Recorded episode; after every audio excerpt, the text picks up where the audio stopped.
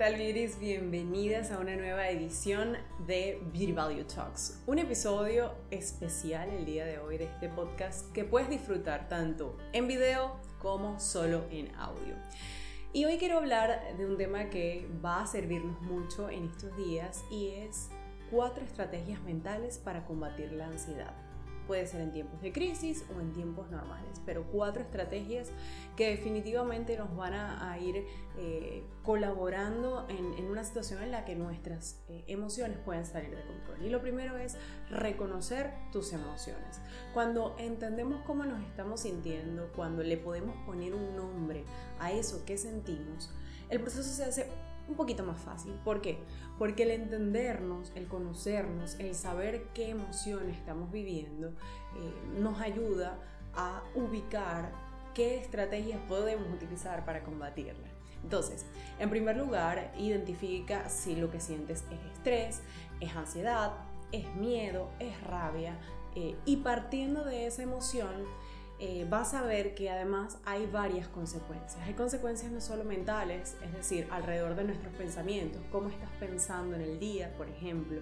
Si estás estresado o ansiosa, tus pensamientos suelen ser negativos, de lo que no va a pasar, eh, hubiera pasado si, pensamientos que generan preocupación y que se suelen repetir en bucle. Eh, además de esto, de, de, la posibilidad de generar pensamientos, también está la posibilidad de generar síntomas físicos o fisiológicos. Es decir, de repente presión en el pecho, dolor en la boca del estómago, siento que el corazón se me acelera.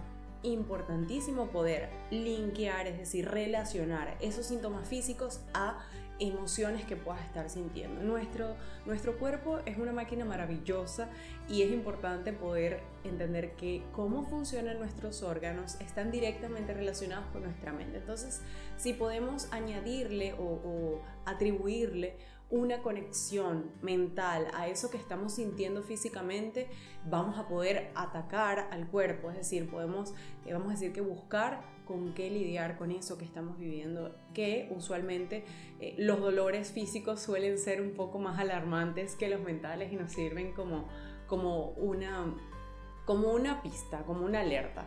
Y otra de las consecuencias que pueden estar teniendo esas emociones es alteración en tu sueño o en tu alimentación, es decir, en varios de los hábitos psicobiológicos que, que podemos tener. Entonces es importante tratar de mantener a raya eh, eso tanto nuestros síntomas físicos como nuestros hábitos psicobiológicos, luego de identificar cuáles son nuestras emociones. Le ponemos nombre a esa emoción, tratamos de gestionarla de la mejor manera y seguimos utilizando algunas de las herramientas. En segundo lugar, vamos a tratar de, y muy relacionado con esto, manejar lo que podamos. Es decir, no todo está en tu control. Dentro de esta situación que estás viviendo, qué puedes hacer y qué no puedes hacer tú. Es decir, eh, tú no puedes controlar lo que pasa afuera, tú no puedes controlar lo que el gobierno decida, tú no puedes controlar eh, situaciones medioambientales, tú no puedes controlar situaciones externas a ti, pero ¿qué sí puedes hacer tú para controlar?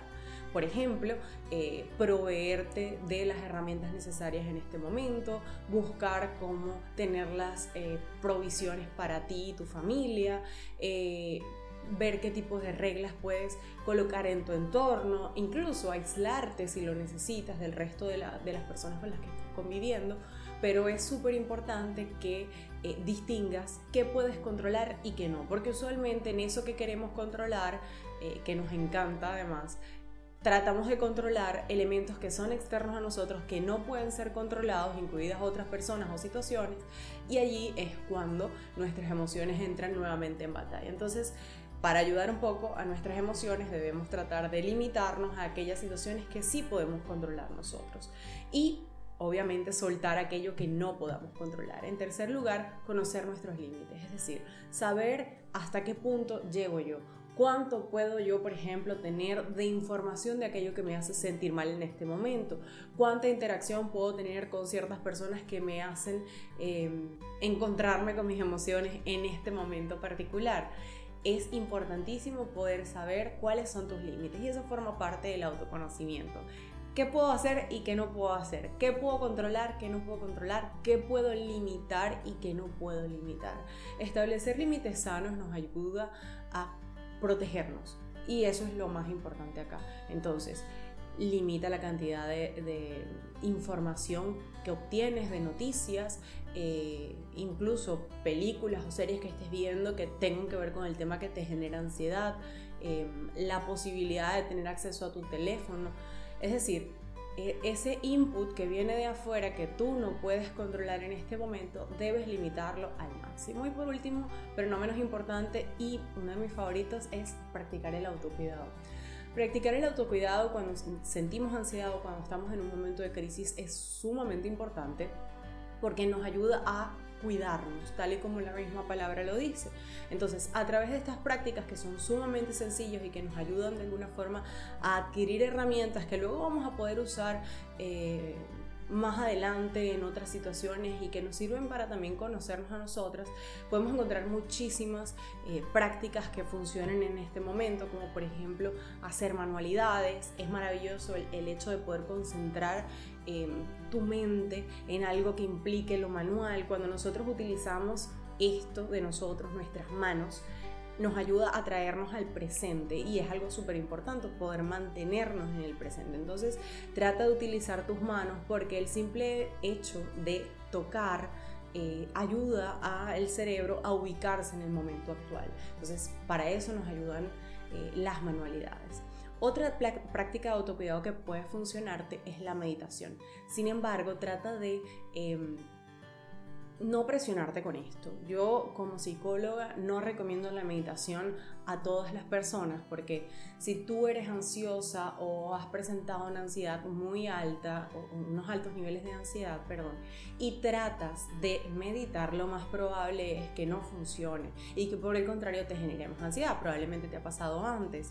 Eh, estabas muy cargada de pensamientos, muy estresada, trataste de meditar y lo que hiciste fue estresarte porque no podías calmar tus pensamientos y terminas peor que como empezaste. Entonces, la meditación eh, vamos a usarla si consideramos que es el momento apropiado eh, tratando de no presionarnos al momento de hacerla para que esta realmente nos termine ayudando. Sin embargo, para quienes sí puedan utilizar la meditación y en, en quienes sí tiene un efecto, eh, es importante entender que los pensamientos no se controlan del todo, que pueden entrar y salir, pero que nunca tu mente va a quedar en un completo blanco, ¿ok? Eh, como dicen por ahí. Entonces es importantísimo saber esto al momento de hacer la meditación, no, no forzarte, recuerda que es algo que progresivamente, es decir, con la práctica se va adquiriendo mejorías eh, y mayor capacidad de concentración y que va a depender, eso tenlo muy en cuenta. En tercer lugar, limpiar puede ayudar muchísimo a eh, utilizar nuevamente las manos que nos traen al presente. Entonces al momento de limpiar, organizar, arreglar tu closet, eh, puedes de alguna forma no solo distraerte, sino darle cierto orden a tu vida y volvemos a aquello que nos permite controlar en este momento. Entonces vas a poder controlar algo que está a tu alcance. Si tienes una, con una mascota, juega con una mascota. Este es un momento maravilloso para que lo hagas. Las mascotas nos conectan con nuestras emociones de una manera muy deliciosa, así que eh, jugar, abrazarlos, te puede ayudar muchísimo. Leer un libro. Leer un libro tiene, al igual que la meditación, sus pros y sus contras dependiendo de los niveles de ansiedad que tengas. Si por ejemplo estás viendo un duelo muy intenso, estás muy preocupada, estás muy ansiosa, eh, o eres susceptible o estás vulnerable a que un tema en particular te genere pensamientos alrededor de eso, debes tratar de guiar tu lectura hacia temas que en este momento tú puedas leer que sean de fácil digerir, que no generen mucho estrés, que no te preocupen. Es decir, no vas a leer un libro de la situación que te genera ansiedad, vas a leer eh, sobre eh, otras cosas, por ejemplo, comedia, eh, literatura romántica, nada de drama, ni suspenso, ni terror, porque puede hacerte sentir más ansiosa o preocupada de lo que ya estás. Ver tu película favorita entra también dentro de esta, de esta categoría de prácticas de autocuidado. Sin embargo, vuelvo a hacer nuevamente la acotación. No pueden ser temas que te generen suspenso, terror o drama, porque nuevamente corremos el riesgo de caer en una situación donde nuestras emociones se vean alteradas. Llamar a nuestros seres queridos es fundamental porque cuando llamamos a las personas que queremos, eh, conectamos. Recuerda que uno de los elementos que nos hace felices a los seres humanos es estar rodeados. Somos seres biopsicosociales y el estudio más largo de felicidad eh, realizado por la Universidad de Harvard determinó que lo que nos hace felices a los seres humanos no es ni la fama, ni el poder, ni el dinero, sino relaciones estables y duraderas y profundas en el tiempo. Entonces, Trata de llamar a un ser querido, a alguien que tú sabes que tenga la capacidad de distraerte, de divertirte, eh, de escucharte y sobre todo de apoyarte en este momento. Practicar la gratitud es otra de las prácticas maravillosas que puede ayudarte, sobre todo por el hecho de tratar de traer a tierra qué tienes en este momento a tu alcance, qué has logrado hasta ahora, qué tienes. Tienes salud, tienes una familia, tienes un techo, tienes alimentación, tienes luz, tienes eh, acceso a internet, tienes los servicios básicos, tienes la vida. Básicamente, ¿qué tienes en este momento? Y eso que tú tienes, escríbelo eh, si es posible, lleva un diario de gratitud donde día a día puedas ir escribiendo esas cosas que agradeces tener y que te van a ayudar a conectar con lo que sí tienes y no con lo que te falta. Em, tomar alguna clase online de algún tema que te interese y que te distraiga también, nada que te estrese, es decir, no vas a tomar una clase online, no es que vas a empezar un doctorado en este momento si estás estresada o ansiosa, eh, o algo de lo que luego te puedas arrepentir, un curso demasiado caro o demasiado costoso, ¿no? Vamos a decir racionalmente, algún curso pequeño, algún curso fácil que te entretenga de un tema que a ti te guste y que te nutra.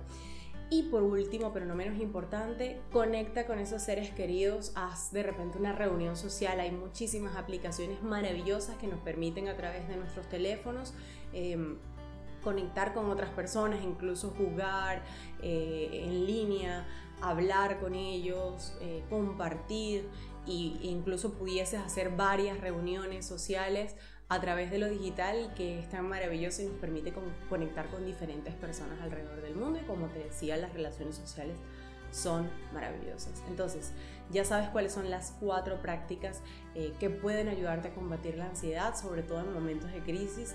Úsalas en la medida de tus posibilidades, no te presiones, trata de, llevarlas con calma, de hacerles si te sientes bien.